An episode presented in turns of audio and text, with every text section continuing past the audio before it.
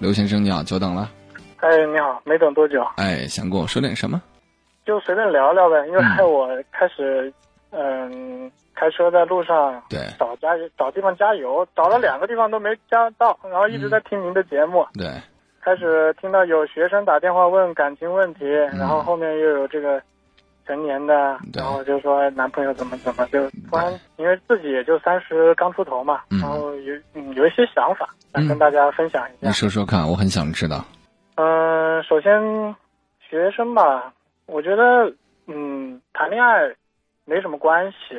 我个人的感觉哈，就是可以谈，但是呢，不要觉得，尤其是女性啊，那女这个女女同学嘛，就是说，不要觉得这个就是，哎呀，一辈子就要跟他一会一起到老。对，那时间会证明一切的，您只要顺其自然就好了。对，但是首要问题还是学习。对。就不要觉得说啊，我跟定他啦，怎么样？不，嗯，千万不要有这种想法，因为自己也是过来人嘛，然后也见过身边很多人，真正走到一起的，一路走到一起的不多，嗯，然后各自经历了风风雨雨，最后走到一起的也有，对。还有就是刚刚那个，就是那个女生问您意见，嗯，就说哎，自己男朋友三十一了，对。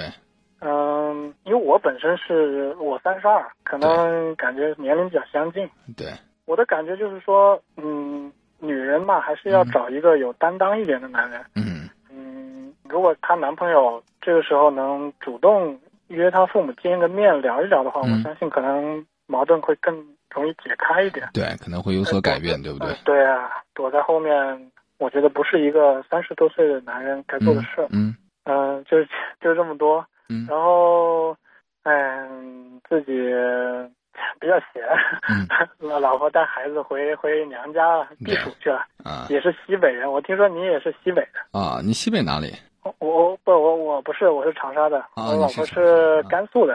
哇，好巧，我也甘肃。是吗？嗯，他甘肃哪里？呃，甘肃金昌。金昌离我有点距离啊。是吧？您是？我是天水。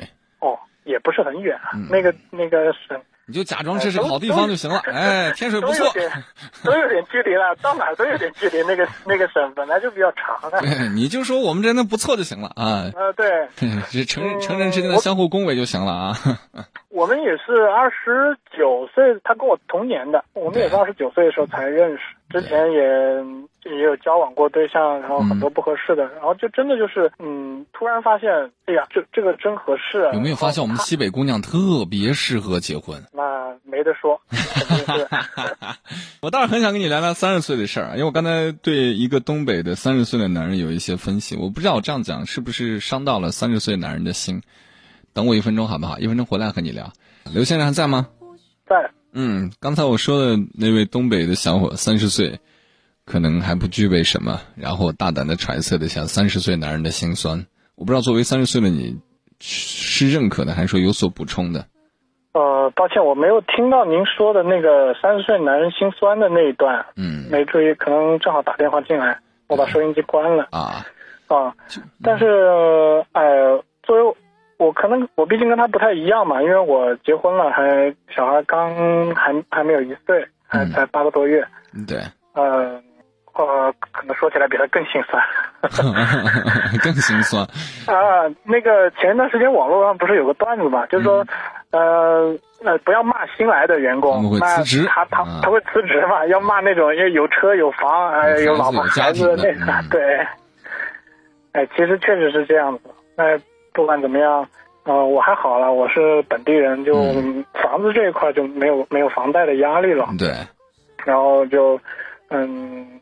反正还是主要是小孩这个支出还是挺大的。你想想，你只有一个小孩的支出，我还有房贷的支出，我压力也大呀。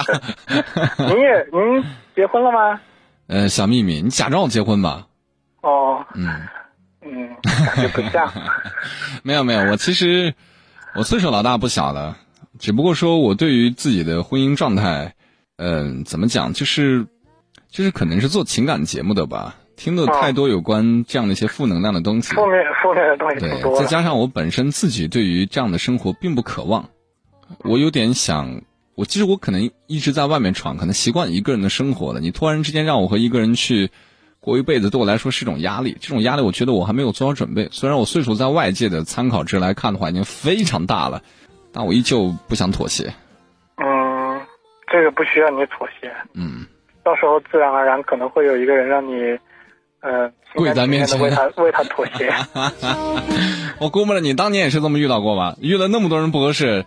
然后遇到我们西北妹子就合适了，对吧？嗯，对，我确我确实从来没想过，我跟她嗯，反正认识不到一年，大概几个月，八个八个月左右就就结婚了。对。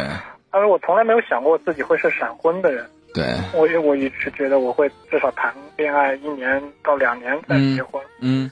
在这里，我我说起这个，我就是想跟听收音机的这些女生嘛，女性朋友们说一下，就是说，如果是您遇到了。自己觉得很合适的，还是要嗯努力的抓住它，不要刻意去考验呐，或者是说去去想要看看自己在他心中有多重要啊，不要这样做，对，不合适。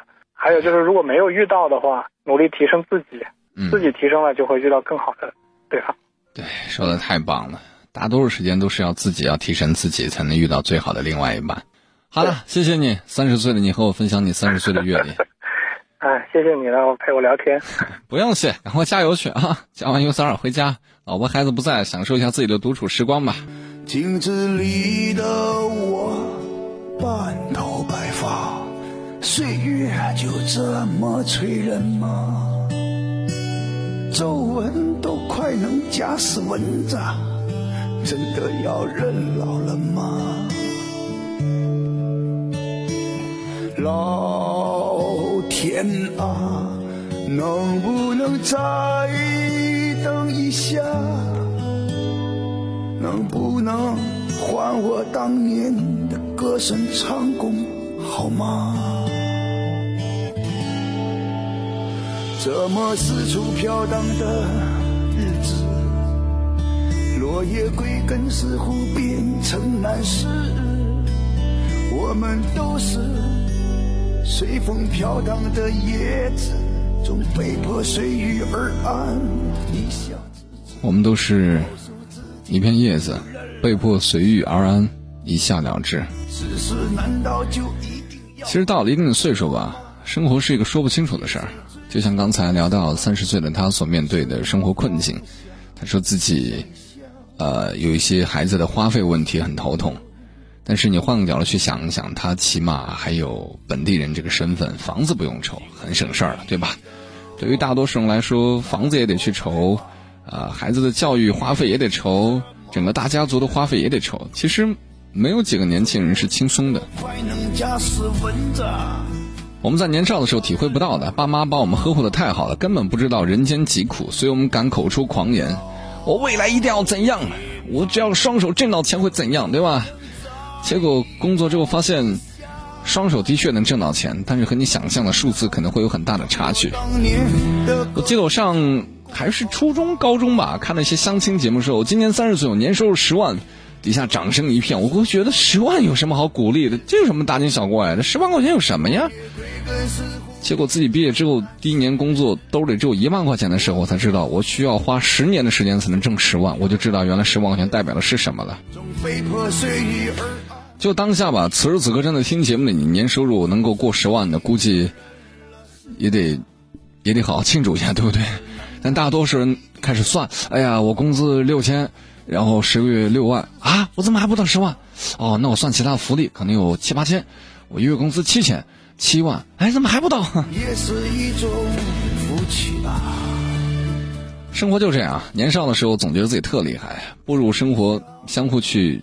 制衡，相互去发展，你会发现其实真的挺不容易的。